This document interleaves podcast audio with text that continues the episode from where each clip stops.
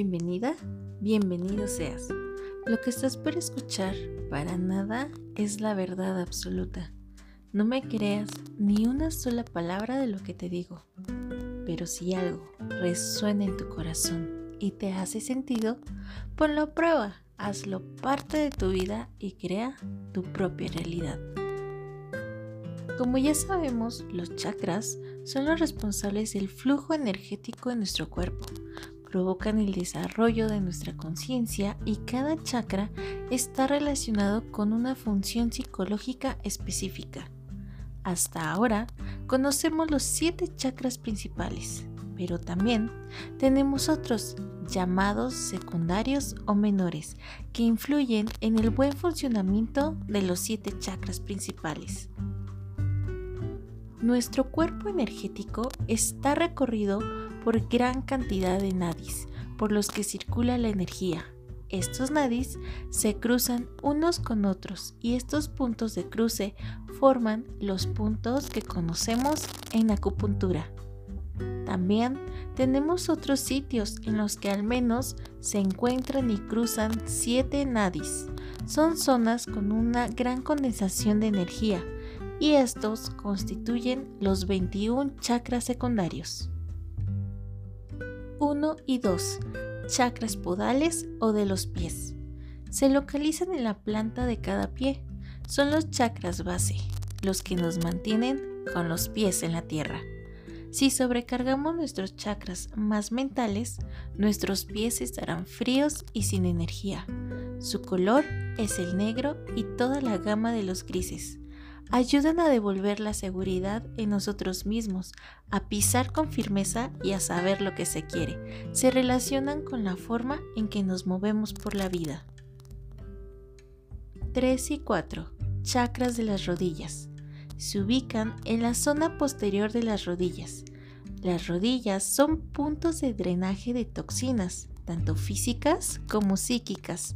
Cargan con el peso físico y con todas las cosas que no toleramos. Los chakras de pies y rodillas forman una estructura de soporte energético que nos conecta con la tierra. 7. Chakra hepático. Se localiza en la parte derecha del tronco. Busca la parte final del reborde costal derecho y sube 3 centímetros. Ahí encontrarás la entrada a este chakra. Sabemos que hemos localizado el punto, pues tenemos una pequeña sensación que podría definirse como dolor o molestia. Este chakra se encuentra disfuncional en un gran número de personas debido a la mala alimentación, sobrecargas en el plexo solar, ira, resentimiento y sentimientos reprimidos. Este chakra resuena con el color amarillo citrino, ese amarillo entre el amarillo limón del plexo solar y el verde del chakra anahata, nuestro cuarto chakra principal.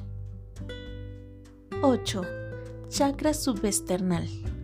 Se encuentra en el centro, bajo el esternón, por debajo del apéndice sixfoides. Este lugar que ocupa este chakra secundario es muy importante puede darse una distensión o una contracción de la red de canales energéticos. Si se contrae, la red se cierra y deja de existir un intercambio energético. Si se distiende, la red se vuelve inestable, corre peligro de romperse y entonces es cuando se producen las fugas energéticas. Los síntomas de la fuga de energía son angustia, sensación de vacío, sensación de no poder tomar el aire necesario. Este vacío que se tiende a intentar llenar con comida, bebidas alcohólicas, excesos, etc. Y su color es el verde, es un punto reflejo del corazón. 9.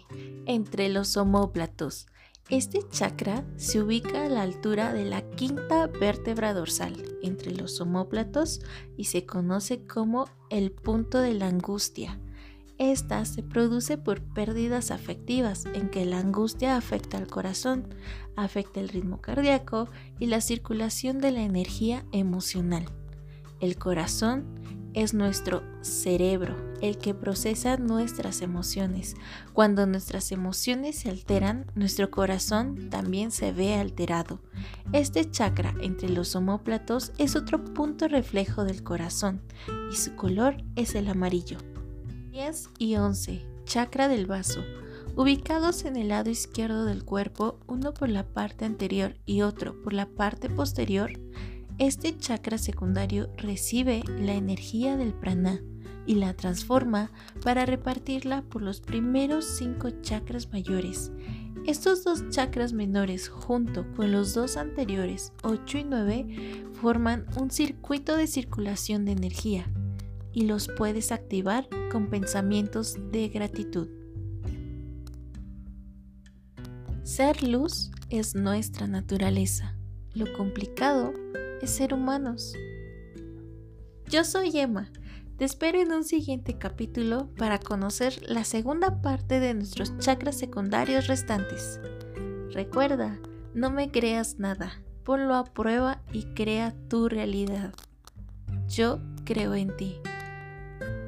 Y así es, gracias, hecho está.